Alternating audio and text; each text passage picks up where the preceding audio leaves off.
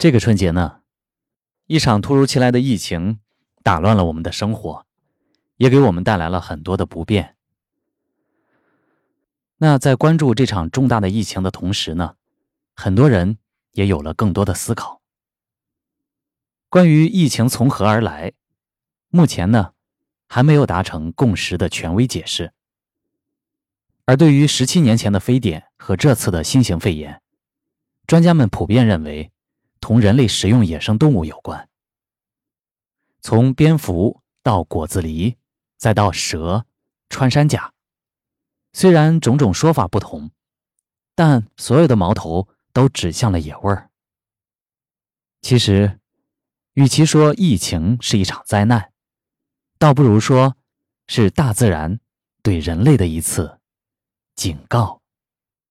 他告诫我们：不该吃的就不要去吃。不该贪的，就绝不要去贪。放过那些大自然的精灵，既是保护动物，也是保护我们自己。病毒挑战了我们对生命的定义，它们没有活着和死了的区别，只有是否还具有功能。病毒没有自我复制的机制，不过你也可以说，这意味着它们在进化上比我们更先进。每个关于病毒的发现，都让我们意识到自己知识的有限。那今天的节目当中，我们将带大家一起盘点一下世界上十大神秘病毒。十，黑寡妇病毒。科学家新近发现了一种带有黑寡妇毒蜘蛛素的病毒。病毒的宿主是感染节肢动物的。沃尔巴克氏菌。黑寡妇毒蜘蛛素致命的原理是戳破细胞膜。据称，这种毒素的基因是 WO 病毒侵入细胞，并攻陷宿主的免疫系统。这是微生物界发现的第一种动物基因。攻击细菌的病毒专家推断，WO 病毒在裂解一个沃尔巴克氏菌后，将遗传物质带入了黑寡妇的细胞。不过，也可能是这种蜘蛛偷了 WO 病毒的基因。九，不孕病毒。这是一种神秘的病毒感染，可能是半数不明原因的不孕的原因。在四分之一的病例中，也就是七十名四十四岁以下妇女中的一人，医生找不到病因。一个意大利研究团队发现。罪魁祸首是一种疱疹病毒，它会导致免疫反应，使子宫不适合胚胎存活。该团队研究了三十名妈妈和三十名不明原因不孕的妇女，十三名不孕妇女都感染了 HHV 杠 6A 但没有妈妈感染。这种疱疹病毒变体三十多年前就被发现，但一直是个谜。HHV6A 感染导致雌二醇释放，刺激排卵，并使子宫增厚，导致不孕。八，幸存者病毒。科学家近期破解了抗肺酸病毒的秘密。SIRV2 感染一种叫冰岛硫化叶菌的微生物，这种微生物生活在温度可达八十摄氏度的酸性热泉中。通过 Titan Krios 电子显微镜，科学家观察到了过去无法想象的病毒细节，解密了它耐热、耐旱，还抗紫外线辐射的机制。SIRV2 将遗传物质转化成一种叫 A 字阵式的、叫 A 字阵式的保护性结构，从而在极端的条件下存活。这种机制与细菌。面对极端环境时产生的孢子非常像，炭疽热之类的疾病难以治愈，就是因为孢子。科学家准备通过这种生存机制，设计一种基因治疗用的 DNA 包。七，复合病毒。通常呢，病毒的全部基因都储存在一个病毒颗粒中，这个颗粒附在细胞上并打开它。把自己的遗传物质注入其中，然后宿主细胞就开始复制病毒了。复制体足够多后，就裂解并离开宿主，感染更多的细胞。瓜 c 库 c 斯病毒则与此不同，四种变体在一起才能感染细胞，当然也可以再加上一种。美军的医疗队在一个分离全球纹眉病毒的综合性研究中发现了这种病毒，它的名字就来源于特里尼达拉岛的发源地。虽然研究人员不认为瓜 c 库 c 斯可以感染哺乳动物，他们最近还是在乌干达的红幼猴身上发现了该病毒的近亲。六，人内源性逆转录病毒 （HERV）。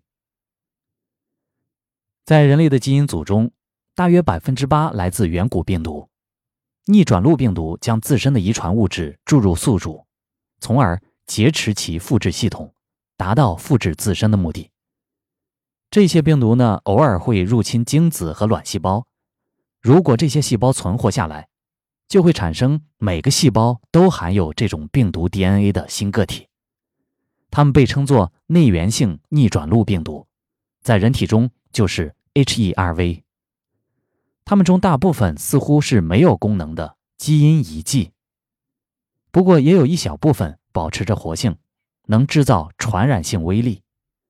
HERV K 病毒家族虽然有几百万年历史了，却似乎仍有复制的能力。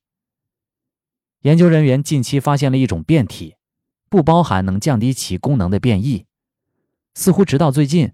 它都在人体内保持着活性。科学家不确定这种休眠的病毒是否会重出江湖。有人猜测，HERVK 能留下来，可能是因为它带来了进化优势。五，波旁病毒。最近呢，一个堪萨斯农民在神秘的皮霉病毒感染中去世，他的症状始于恶心、虚弱和腹泻。然后是肺和肾的衰竭，医生给他用了抗生素，这也是皮霉疾病的常规疗法。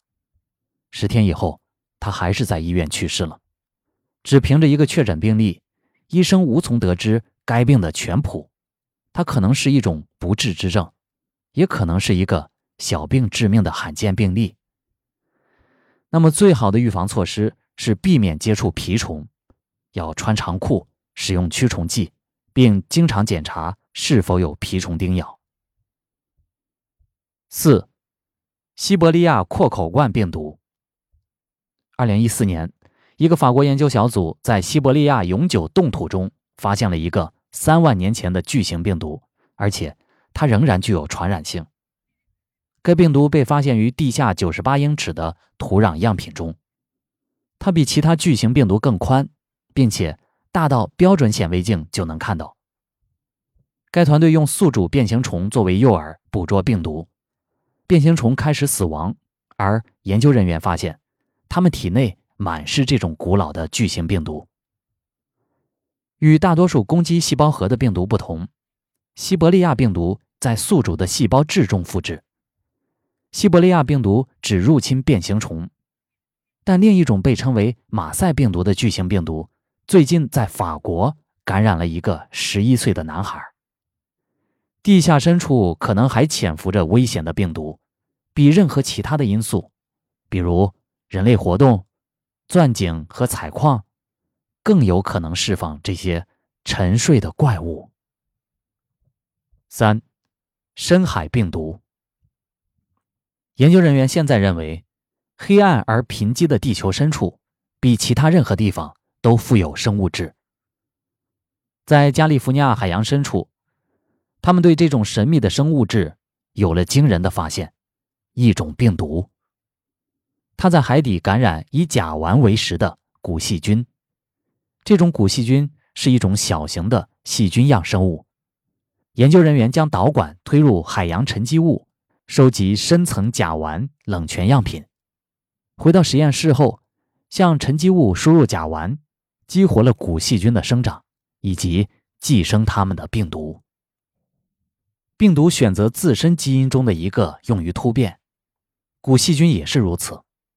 突变的目标在病毒的末端，使其与宿主接触。这是针对古细菌选择性突变防御的对策，导致了深海军备竞赛。加利福尼亚和挪威深海病毒的部分遗传互相匹配，说明了这种病毒的全球分布。二，神秘瘫痪。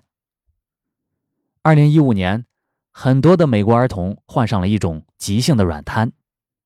瘫疾与另一种由肠病毒 EV 第六八，也就是脊髓灰质炎病毒的近亲而引起的呼吸道疾病同时爆发。使很多人怀疑它们有相关性，然而没有任何证据显示 EVD 六八会导致瘫痪之类的神经问题，而且仅在百分之二十的病例中发现了这种病毒。一个弗吉尼亚的病例让一些人相信，原因可能是一种名为 C 幺零五的病毒。在弗吉尼亚病例之前，C 幺零五只在秘鲁和刚果共和国被发现。不过，少数非洲病例也与瘫痪有关。C 幺零五理论可以解释为什么百分之八十的患者是 EV D 六八阴性。然而，没有患者的脊髓液中发现了肠病毒，无法解释神经症状，而爆发的原因仍然是一个谜。一，未确诊的出血热综合征。众所周知，南苏丹。一直饱受暴力和饥饿的困扰，那么现在还要再加上一种神秘病毒的爆发。到目前为止，已经有十人死于类似埃博拉感染的出血、发热和呕吐。然而，埃博拉不是罪魁祸首。医生们称之为未诊断的出血热综合征。去年，苏丹达尔富尔有一百二十九人死于不明原因的疾病。目前还不知道是否是同一种疾病，感染者中的血样中还有大量的病毒，阿尼昂尼昂、基孔坎雅和登革热。然而，他们都不能解释这十人的死因，埃博拉病毒也不能。大多数人认为这是一种由皮或蚊子传播的病毒，但一些人也不排除来源于细菌或寄生虫的可能性。到目前为止，没有证据显示该病会在人与人之间传播，而百分之七十五的受害者不到二十岁。该地区的暴力内战和不发达妨碍了对病原的有效研究。以上病毒的种种特性都让人感到不可思议，虽然它们的危害可能不如天花病毒、SARS 病毒以及最新的新冠状病毒这些巨大和可怕。但是，却是病毒界的独树一帜的神秘病毒。